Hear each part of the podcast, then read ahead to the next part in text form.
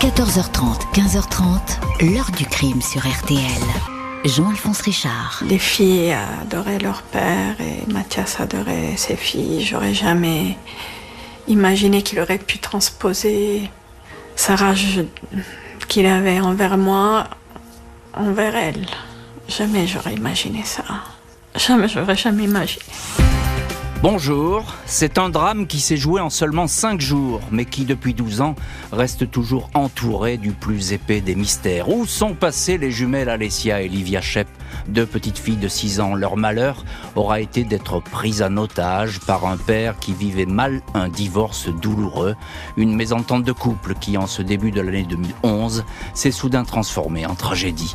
Une enquête internationale au long cours va démarrer, des investigations intenses pour tenter de localiser un père qui a semble-t-il tout organisé pour qu'on le retrouve jamais. Les appels à l'aide de la maman vont rester sans écho, ni son mari ni ses filles ne lui répondront.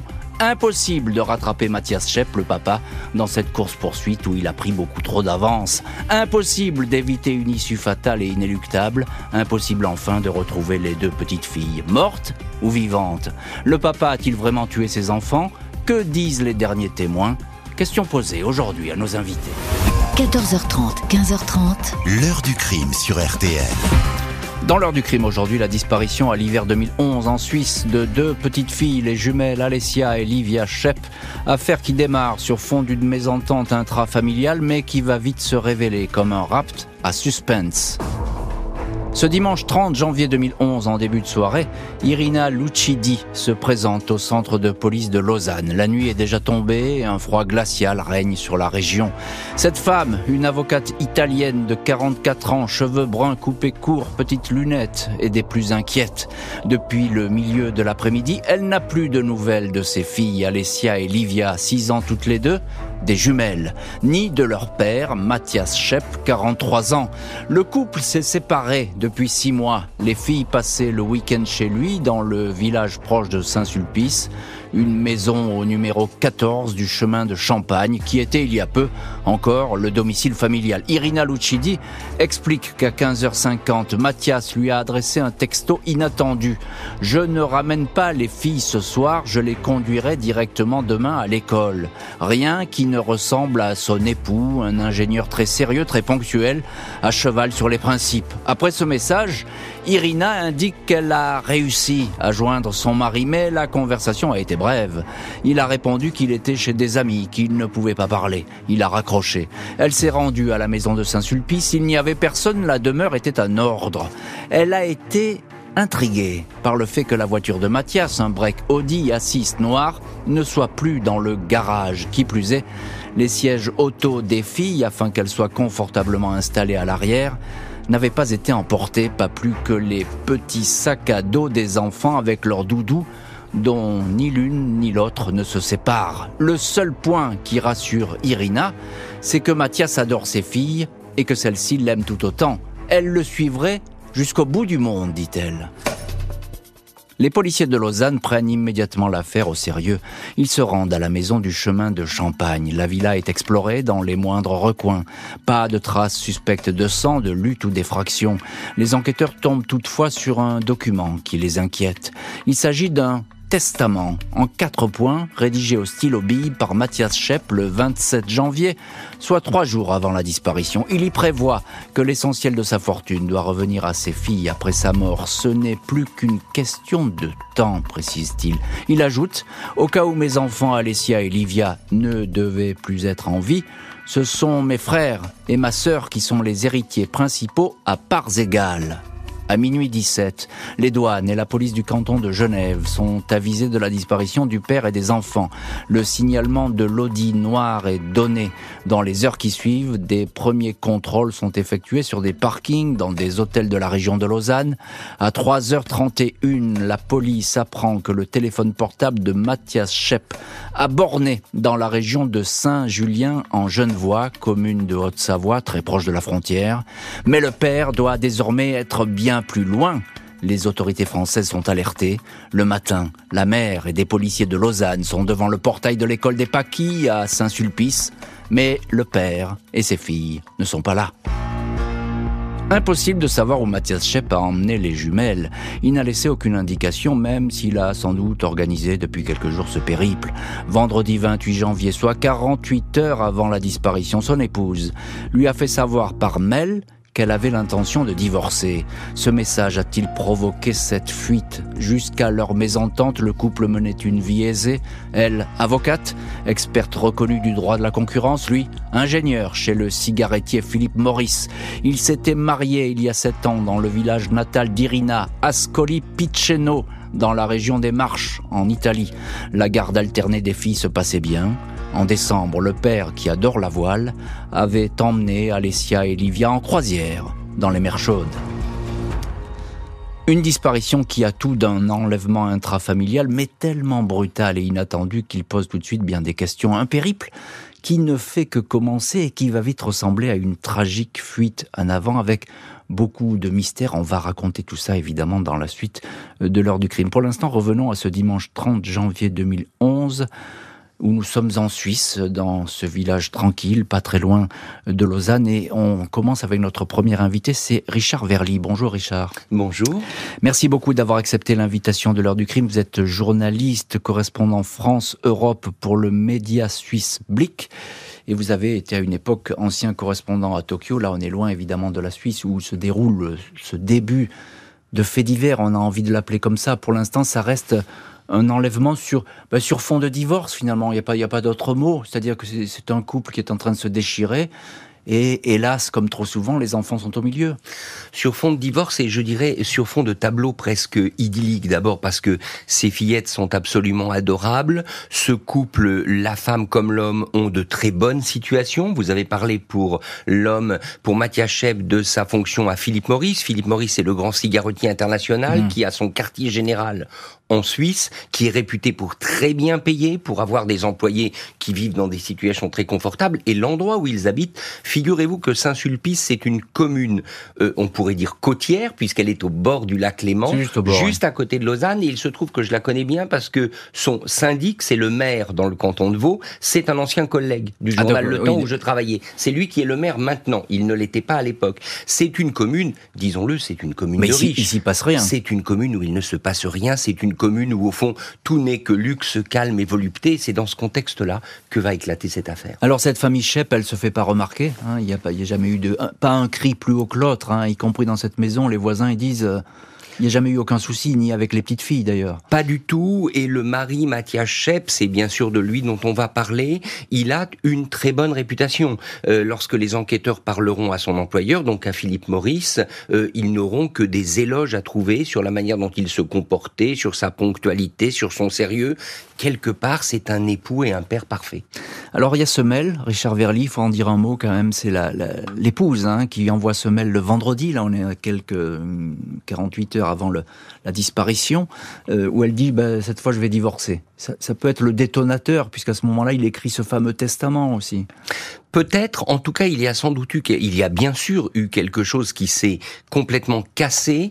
Euh, il y a un journaliste qui a beaucoup suivi cette affaire, un journaliste suisse que vous connaissez bien, Arnaud Béda. Oui, on, avait d'ailleurs traité en partie cette voilà, affaire. Voilà, il avait rencontré le frère de Mathias Schepp. Et le frère de Mathias Schepp, dans le canton du Jura suisse, c'est quelqu'un d'assez taiseux. C'est une famille où on tait les émotions, où finalement on laisse bouillir les choses à l'intérieur. Et on a quand même l'impression que c'est cela qui s'est passé avec Mathias Schepp. Il est sous le coup de cette annonce de divorce, c'est son épouse qui s'en va, il ne le supporte pas et il n'est pas capable de l'exprimer autrement que par la plus terrible des violences. Alors c'est très important ce que vous nous, racontez là, euh, Richard Verly, parce qu'effectivement même à son boulot, lorsque les policiers vont aller voir chez Philippe Maurice pour ça, pour connaître un peu mieux la psychologie de cet homme, on va leur dire, ben, il parle pas on ne sait pas, on sait pas quelle est sa vie finalement. Il fait son boulot, il est sympa, mais euh, jamais il ne dit un mot. J'allais dire sans tomber dans les clichés que c'est un employé suisse modèle, c'est-à-dire que euh, il a une famille parfaite, il a une maison parfaite, il a un emploi parfait, très bien rémunéré,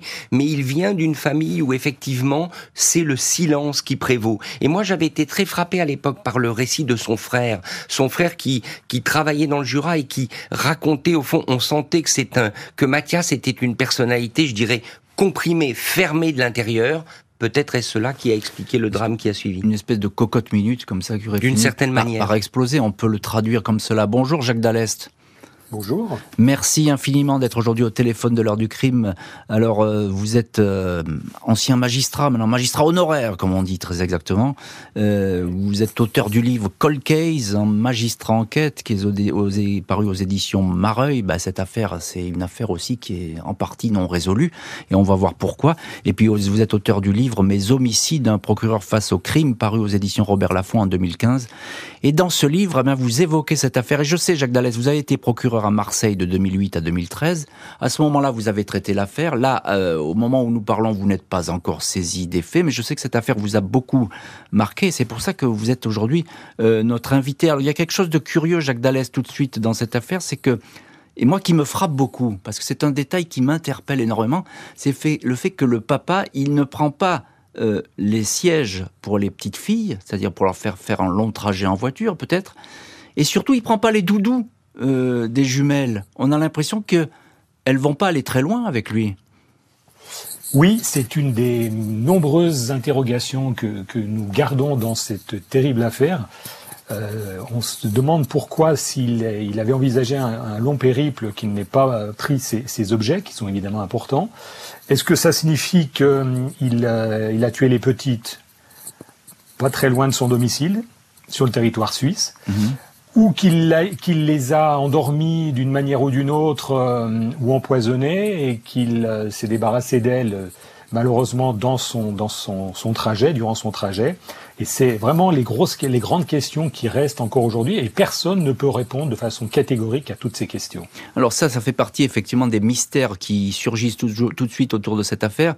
Euh, Jacques Dallès, vous êtes magistrat, vous connaissez bien ce, ce genre de, de, de situation, j'ai envie de dire, euh, et de points d'interrogation. On sent vite quand même que dans cette affaire, alors c'est un enlèvement certes d'un père qui est peut-être un peu affolé, qui est, euh, qui est effectivement sous la menace d'un divorce, mais on sent bien que quelque chose de grave est en train de se jouer, et ça tout de suite.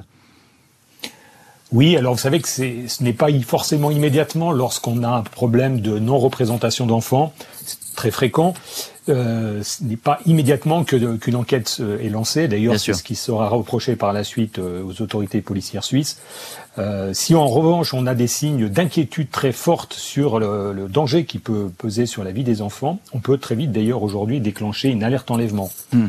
Euh, et là, très rapidement, compte tenu de ce qu'on a su de, de, du rapport, des rapports entre l'homme et la femme de Monsieur Shep et de son épouse, de ce qu'il voulait, ce qu'il envisageait avec ses petites, je crois qu'il y avait une inquiétude très forte. Mmh. Et là, euh, est-ce qu'il aurait fallu, euh, sur le territoire helvétique, déclencher l'alerte enlèvement? Je ne sais pas. En tout cas, nous, à Marseille, quand on a été saisi de l'affaire, puisqu'il semble être, enfin, il est passé par Marseille, c'est pas, c'est une certitude.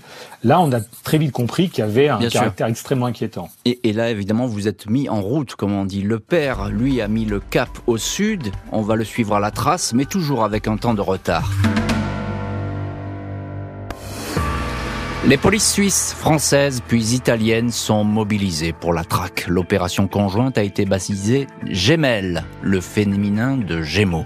À Lausanne, le chef d'enquête, le commissaire principal Karim Amouche et l'inspecteur principal de la brigade des mineurs, Jean-Marc Blazer, sont sur euh, tous les fronts une quarantaine d'hommes quadrillent la région autour du village de Saint-Sulpice. Le fait que le père, Mathias Schepp, n'ait pas équipé sa voiture des deux sièges enfants peut laisser penser qu'il les a laissés dans le coin avant de prendre la route pour la France. La maman, Irina Lucidi, précise les endroits du canton de Vaud où son époux aimait se promener. Quatre voiliers appartenant à la société Philippe Maurice pour laquelle travaille le fugitif sont inspectés. Mathias Schepp est déjà loin. À chaque fois qu'un indice donne un lieu de passage, il est déjà trop tard pour l'interpeller. Difficile pour la police de combler ce retard. On sait que le papa a récupéré ses filles dimanche 30 janvier à 13h. Elles jouaient avec les enfants d'un voisin, lequel assure que l'homme était tout à fait normal. Il a franchi la frontière à 18h04. Sa plaque d'immatriculation est photographiée par le radar automatique qui surveille les entrées et sorties sur le territoire suisse. À 19h40, quand Shep a adressé son dernier SMS, il était déjà en France, au large de Lyon. La vidéosurveillance indique que l'Audi noir a quitté l'autoroute A7 à hauteur du péage de Montélimar. Lundi 31 janvier, lendemain de l'enlèvement, Mathias Schepp est à Marseille. Là encore, la vidéosurveillance va le localiser rue du Fort Notre-Dame, tout près du Vieux-Port. On le voit entrer dans un parking souterrain. Il retire 7500 euros dans divers distributeurs. Il est vêtu d'un blouson et transporte un sac de sport noir. Il est toujours seul. Les jumelles Alessia et Livia demeurent invisible. Les policiers français ne sont saisis que depuis quelques heures de l'enquête. Ils ignorent alors que ce même lundi, à 19h30, Mathias Schepp a embarqué à bord du cargo mixte le Scandola, destination Propriano, en Corse. 138 passagers enregistrés. Il a acheté un aller simple pour trois passagers. Il occupe la cabine 211. Sa voiture est à bord. Dans les jours qui suivent, il va être bien difficile d'obtenir des témoignages de passagers sur ce père et ses deux filles. Beaucoup n'ont aucun souvenir des enfants, d'autres croient les avoir aperçus en train de jouer sur l'air de jeu du navire, mais rien de certain. La chance ne va pas jouer en faveur des enquêteurs puisque lors de ce trajet, le système de vidéosurveillance du bateau est tombé en panne. On va ensuite apprendre qu'après une nuit de Mathias Schepp a passé une seule journée en Corse, mardi 1er février au soir. Il a quitté l'île à bord d'un navire de la Corsica Ferries à destination de Toulon, un aller simple pour une seule personne et un véhicule. Mercredi 2 février, alors que le filet policier se resserre, Mathias Schepp demeure introuvable. Impossible de savoir quelle direction il a pu prendre et surtout où se trouvait Alessia et Livia. Jeudi 3 février au soir, cinq jours après la disparition, les carabiniers de Cerignola, petite ville des Pouilles, en Italie, signalent le suicide d'un homme qui pourrait être l'ingénieur suisse recherché. Mathias Schepp s'est jeté sous un train, l'Eurocity Milan-Bari. Son Audi noir est stationné sur le parking de la gare. Aucune trace des petites filles. À midi, Schepp avait déjeuné seul dans une pizzeria à Naples, à 200 km de là. Irina Lucidi, la maman, va dès lors commencer à recevoir à Lausanne une dizaine de lettres et cartes postales écrites par son époux, postées à la Valette-sur-Var, en France, ce mot « Je suis complètement fou, malade, je n'y arrive plus. Tout ce que je voulais, c'était une famille. Au revoir pour toujours, il n'y a plus rien à faire. » Sept courriers postés depuis l'Italie dans la boîte aux lettres de la gare de Cerignola et retrouvé ce dernier envoi. « Mes chers, je voulais mourir avec elle, mais il en est allé autrement. Je serai le dernier à mourir. » Les fillettes reposent en paix, elles n'ont pas souffert, elles sont tranquilles dans un lieu paisible. Et Mathias Schepp dit encore à sa femme qu'elle ne reverra plus Alessia et Livia, impossible à admettre pour la maman, mais aussi pour les enquêteurs, qui vont tout faire pour retrouver les jumelles. Enquête qui va aller de surprise en surprise. On va en parler euh, dans la suite euh, de l'heure du crime. Euh, Richard Verly, vous êtes journaliste, correspondant France Europe pour le média suisse Blick. Vous êtes vous-même suisse et vous connaissez bien cette région où a eu lieu le, j'ai envie de dire le rapt, en tout cas l'enlèvement des, des, fillettes, parce que là, elles ne sont pas parties sûrement de leur plein gré, même si elles ne se doutaient pas peut-être de, ce périple qui les attendait. Euh, la difficulté dans cette affaire, c'est que euh, Mathias Schepp, il a toujours un coup d'avance finalement. Il a beaucoup d'avance sur les policiers, ça c'est difficile à rattraper. Oui, ce qu'on n'a pas réussi, en tout cas ce que l'enquête euh, n'a pas permis d'apprendre, c'est avait-il, lors de l'annonce du divorce, immédiatement envisagé de s'enfuir avec les fillettes, y compris de s'enfuir vers la Corse, puisque mm. vous l'avez dit, la prise bateau. Et est-ce qu'il a changé d'avis au dernier moment? Ça, on au fond, la chronologie des événements, elle nous échappe encore aujourd'hui. Et c'est ça qui rend l'événement encore plus terrible. On a l'impression, au fond, il y a deux théories. Soit un homme qui devient fou parce que sa femme le quitte, comme il le dit dans le courrier que vous venez de citer. Fou, de douleur, il le dit, je suis fou, il dit je suis fou. Et qui à ce moment-là décide de supprimer ni plus ni moins cette famille qu'il a tant voulu et qui, est et qui était pour lui l'objectif de sa vie. Soit il y a eu quelque chose d'autre, un engrenage qui finalement lui a échappé à un moment donné. Et ça, pour le moment, on n'a pas les moyens de le dire. Ce qu'on peut dire aujourd'hui, c'est que les fillettes sont probablement mortes. Elles mm. ont été tuées avant lui, donc il les a tuées avant lui-même de se jeter sous ce train. Mais pourquoi l'a-t-il fait à ce moment-là? Comment? Où? Eh bien le mystère reste entier. Alors c'est le mystère, il n'y a pas de réponse à cette question. Mais encore un petit mot, euh, Richard Verly. Euh, je le disais, vous connaissez parfaitement cette région. La maman va dire, euh, ça s'est passé là. Je sais pas pourquoi, depuis le début, la maman, elle pense que les fillettes, elles ne sont pas parties dans cette voiture, parce qu'on ne les voit pas de toute façon, les fillettes, dans cette voiture.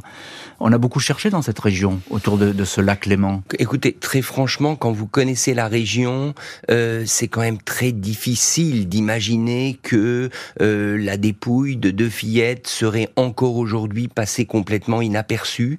Euh, moi, j'ai de la peine à y croire, personnellement. Mmh. Euh, d'abord, ce n'est pas une grande commune, Saint-Sulpice, la commune où il habitait. Euh, ce sont des parages qui sont quand même très fréquentés, très surveillés, les voisins se connaissent. Bref, on n'est pas du tout dans le contexte, par exemple, d'une grande métropole où ce type de disparition pourrait s'expliquer. Donc, euh, non, vous croyez pas trop ça hein Moi, je, je, je, comprends bien évidemment ce que dit la mère parce que elle, est convaincue que c'est par là que ça se passe, mais le plus probable pour moi me semble quand même que c'est ailleurs, en dehors de cette partie de la Suisse, que euh, la, la, terrible affaire de la disparition des fillettes s'est soldée.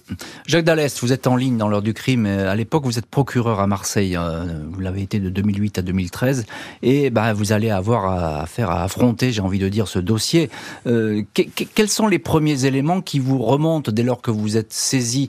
Il y a, Je le disais, il y a cette vidéosurveillance où on le voit à Marseille, ça c'est clair déjà. Il est passé par là, le, le papa. Oui, oui, c'est pour cette raison d'ailleurs que, j'ai été saisi, que le parquet de Marseille était saisi, puisqu'on établit que Mathias Schepp euh, est vu sur Marseille et possiblement donc avec ces, deux fillettes.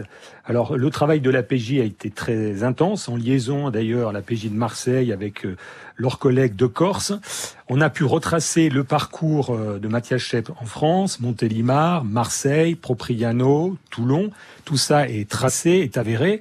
Mais euh, ce qui est problématique, c'est qu'à aucun moment on ne le voit avec les deux petites. Eh oui. Et, oui. et, notamment, on le voit tout seul dans un parking souterrain de Marseille. Et ce qui pourrait être très surprenant, c'est qu'il ait laissé ses deux petites dans la voiture, dans un parking, et lui était seul. Euh, là, est-ce que ça signifie que les petites n'étaient plus avec lui? Ou est-ce que leur corps était dans son véhicule? Euh, dans le coffre, possiblement, dont il se serait débarrassé par la suite en, en Corse ou durant le trajet euh, maritime entre le continent et la Corse. Voilà une des nombreuses questions, oui. encore une fois, dans cette affaire. Il y a aussi le problème, elles auraient pu être droguées, hein, on l'a dit, ça évidemment, c'est quelque chose qui est, qui est revenu. Euh, un, un, mot, Jacques Dallès, sur le bateau, le Scandola qui part en, en Corse, là, les témoignages, personne ne les a vraiment vus, ces fillettes. Hein.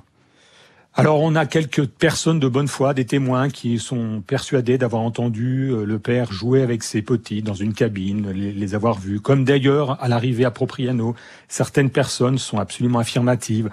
En fait, on n'a aucune certitude. Mmh. Euh, on ne peut pas prouver, on ne peut pas démontrer qu'elles étaient bien avec lui sur le bateau et, en, et à l'arrivée en Corse. Encore un mot, Jacques Dallest. Le mot d'ordre à l'époque, euh, vous êtes à la tête de ce parquet de Marseille. Le mot d'ordre, c'est retrouvons les fillettes. C'est ça. Hein la, la, chasse, elle bien consiste sûr. à ça. Hein bien sûr, on sait qu'il y a un vrai danger qui pèse sur les enfants compte tenu de tout ce qu'on sait de Mathias Shep, de ses intentions euh, violentes. Et donc, euh, évidemment, tout le monde est mobilisé. Euh, et c'est une enquête extrêmement précise, mmh. malheureusement, avec ses incertitudes. La priorité est effectivement de retrouver les jumelles. Peut-être sont-elles encore vivantes.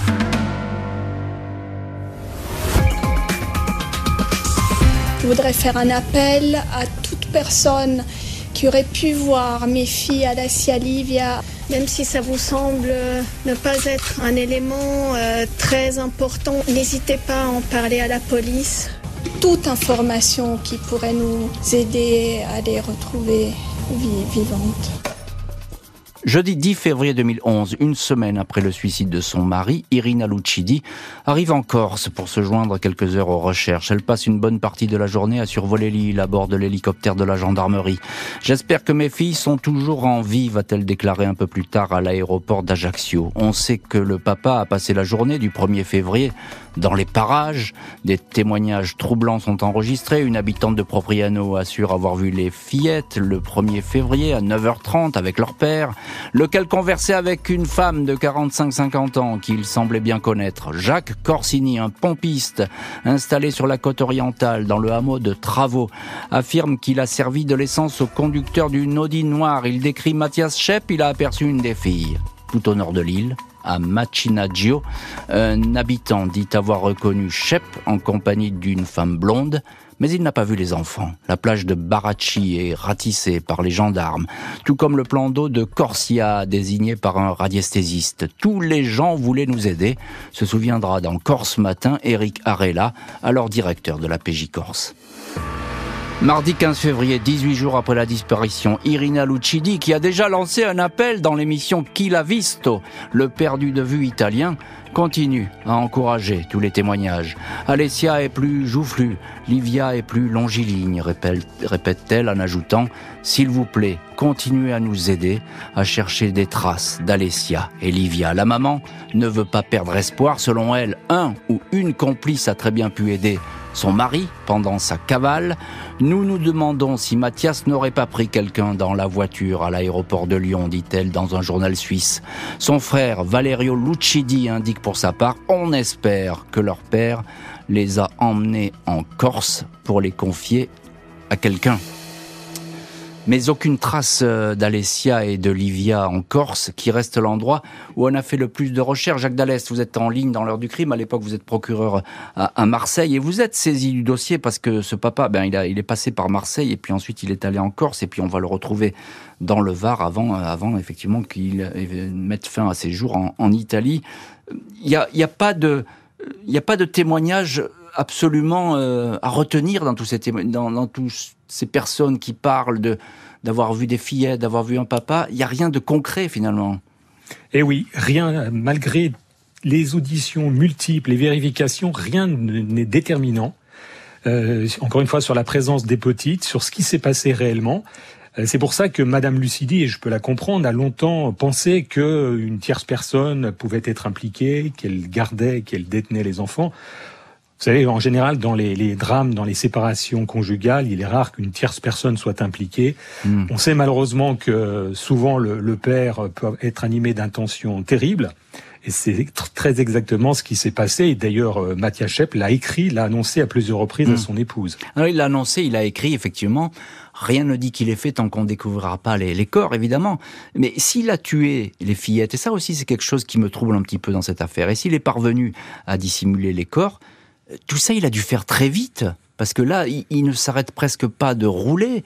Encore s'il y reste une petite journée, euh, tout ça, il faut trouver l'endroit, il faut, il faut arriver à les, mettre quelque part, les fillettes. Que, peut-on en penser?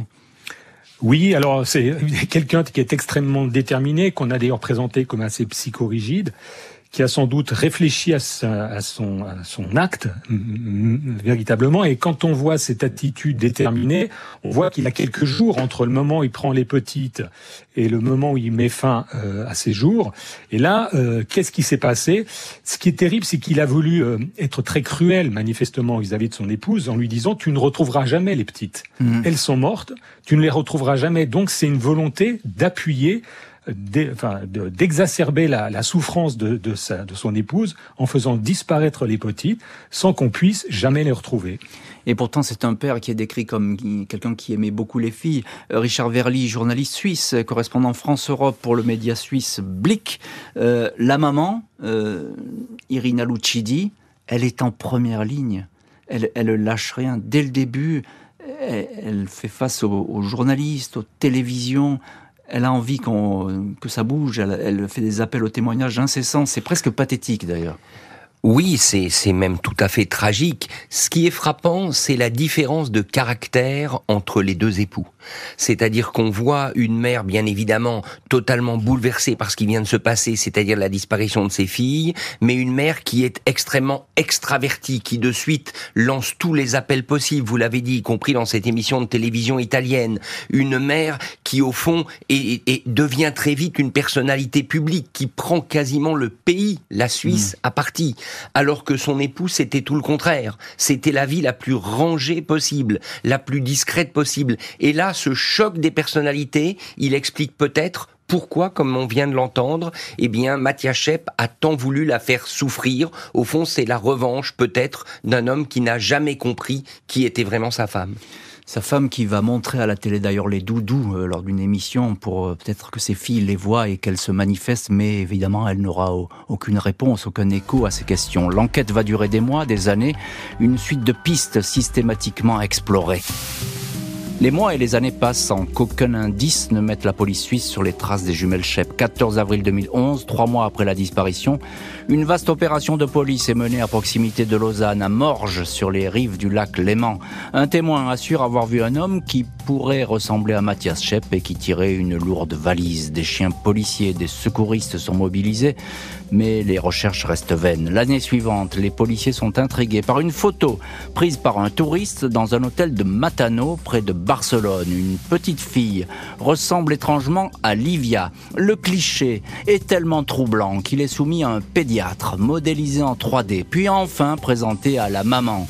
Irina Lucidi reconnaît formellement sa fille. Trois policiers, dont l'inspecteur de la brigade des mineurs, Jean-Marc Blazer, s'envolent donc pour l'Espagne. Grâce à une employée de l'hôtel, une famille franco-espagnole est localisée. Quand je suis entré dans leur appartement, et que j'ai vu la fillette, la ressemblance m'a fait froid dans le dos, témoignera l'inspecteur Blazer au journal suisse L'Illustré, mais il ne s'agissait ni de Livia, ni d'Alessia. 2017, le dossier est refermé par la justice suisse, même si les vérifications ne vont jamais cesser. En 2027, renseignements intéressants sont ainsi vérifiés par les enquêteurs. Au total, les policiers ont procédé à 2200 auditions. 1700 témoignages spontanés ont été enregistrés, parmi lesquels 200 provenant de médiums.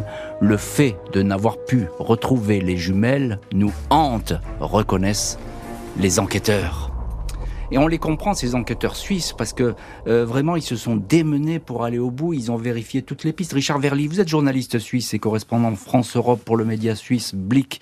Euh, on ne peut pas leur jeter la pierre à, ces hommes de la brigade criminelle et de la brigade des mineurs en Suisse, parce que véritablement, ils se sont jetés corps et âme dans, cette euh, recherche. Oui, ils l'ont fait d'abord parce que c'est une énorme affaire. Vous savez, la Suisse, c'est un pays où ce genre d'affaires ne se passe quand même pas tous les jours. En France aussi, je vous rassure. Voilà. Mais pour eux, c'est quelque chose d'énorme. Donc, ils s'investissent.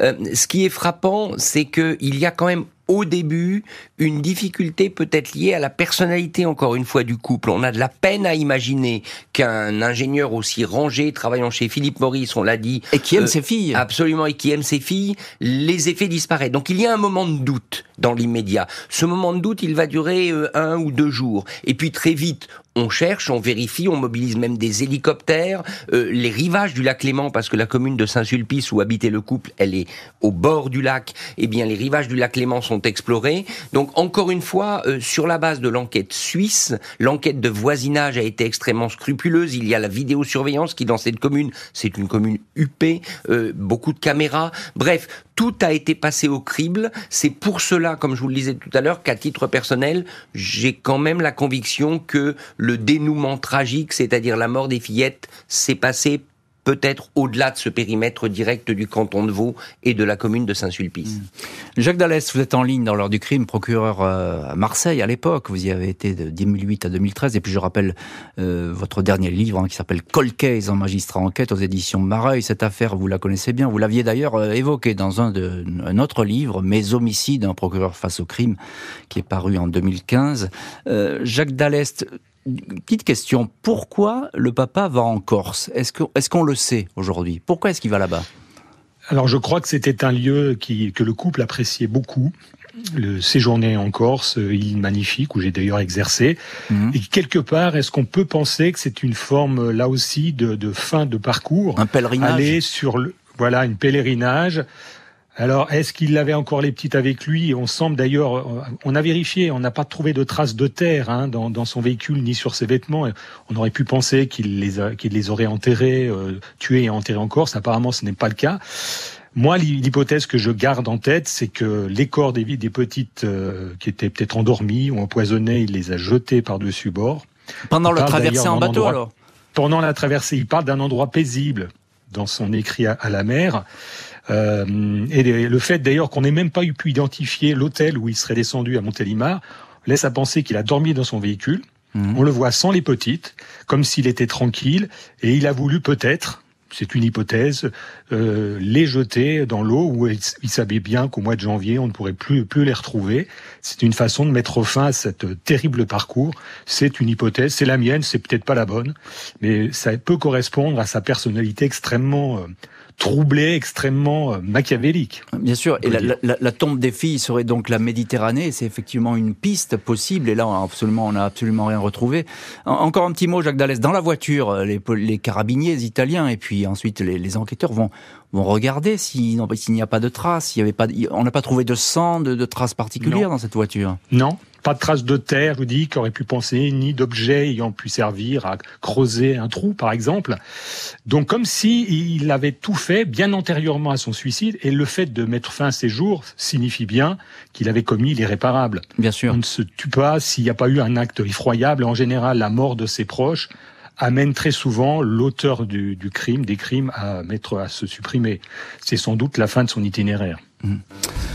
L'espoir va toujours animer la maman, toujours dans l'attente d'un détail qui pourrait tout changer. 2019, presque dix ans après la disparition, un promeneur signale trois initiales gravées depuis un bon bout de temps sur un arbre, près de la plage suisse du Boiron, à Morges. Le lieu avait déjà fait l'objet de recherches poussées. Sur l'arbre, trois lettres, un M, un A et un L, qui peuvent respectivement correspondre à Mathias, le papa, puis à Alessia et à Livia, les jumelles. L'inscription était jusque-là cachée car cette partie du tronc était immergée. Les recherches sur ce message n'ont livré aucune piste. Aucun élément objectif nous fait penser que les filles sont toujours en vie, va déclarer en 2021 la police du canton de Vaud. La mère des jumelles, Irina Lucidi, a longtemps espéré un signe de vie. Le 7 octobre 2011, jour de l'anniversaire de ses filles, elle avait lancé la fondation Missing Children Switzerland, destinée à aider les familles d'enfants disparus.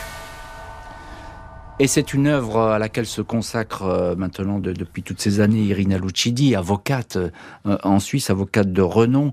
Euh, Richard Verly, journaliste suisse, correspondant France-Europe pour le média Blick. Elle a arrêté de s'exprimer, Irina Lucidi. Elle avait beaucoup parlé au début, et puis là, d'un seul coup, après, ça s'est arrêté. Elle a décidé que peut-être il fallait passer à autre chose, même si on peut pas lui en vouloir, mais il y a toujours cet espoir d'une mère de, que, ses filles soient vivantes. après tout, on n'a jamais retrouvé les corps. Oui, c'est là où réside, je dirais, euh, le la pire des le pire des actes de son ex La pire des punitions. La pire des punitions, c'est-à-dire d'avoir privé éternellement peut-être cette mère de de la vérité sur ce qui s'est passé sur ses, pour ses deux fillettes. Euh, de toute façon, je dirais que euh, elle avait exploré toutes les pistes. Mhm. Euh, toutes les pistes, j'entends, médiatiques, juridiques, elle a tout essayé, cette mère, pour faire retrouver ses jumelles. Et donc, à un moment donné, outre le fait de vouloir peut-être tourner la page à titre personnel, elle ne pouvait que se rendre à l'évidence qu'il n'y avait plus d'autres portes à ouvrir. Elle a tout essayé. Il y a eu l'enquête en France, on a entendu le procureur s'exprimer. Euh, il y a eu l'enquête en Suisse, il y a eu l'enquête en Espagne. Bref, euh, on ne elle ne voyait plus d'autre issue que de refermer cette page qui, bien évidemment, intérieurement ne sera jamais fermée. Hmm. Elle, ne va pas beaucoup parler de Mathias, son mari. Elle, va être très réservée là-dessus. Puis un jour, elle va finir par dire, je crois que c'était à la télévision, que c'était quelqu'un qui était, je la cite, hein, égocentrique, autoritaire, narcissique. C'est ce portrait finalement qui s'est dessiné de quelqu'un, vous le disiez au début, de quelqu'un qui a explosé presque intérieurement Alors moi je le disais parce que j'avais été frappé, je le rappelle, donc mon confrère Arnaud Béda, que vous aviez invité dans le passé, il, avait rencontré le frère du meurtrier présumé et il avait fait de ce frère le portrait, le portrait d'un homme très, je dirais, très renfermé. On avait l'impression que c'était presque de l'acier à l'intérieur. Donc on peut imaginer que Mathias Shep était de la même nature. Euh, donc oui, ça c'est très frappant. Le contraste des personnalités.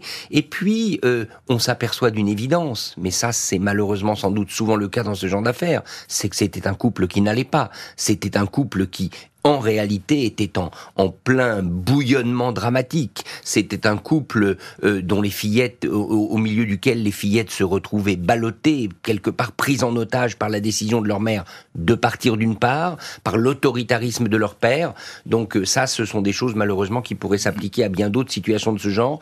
Mais et puis il y a surtout de la part de Mathias Shep, ne l'oublions pas, le fait que le départ de sa femme dans cette petite communauté, canton de Vaud, commune très huppée de Saint-Sulpice, c'est aussi une sorte de mort sociale. Elle, elle mettait atteinte à sa famille, c'est-à-dire à son honorabilité. Et oui, c'est ça. Et c'était fini pour lui. Il s'est senti complètement. Peut-être pas fini, mais il l'a, il l'a sans doute ressenti comme ça. Il a ressenti comme cela. Effectivement, qu'il n'avait plus les assises sociales pour exister et, sans doute briller. Euh, Jacques Dallest, procureur à Marseille à l'époque des faits, vous aviez travaillé sur ce dossier.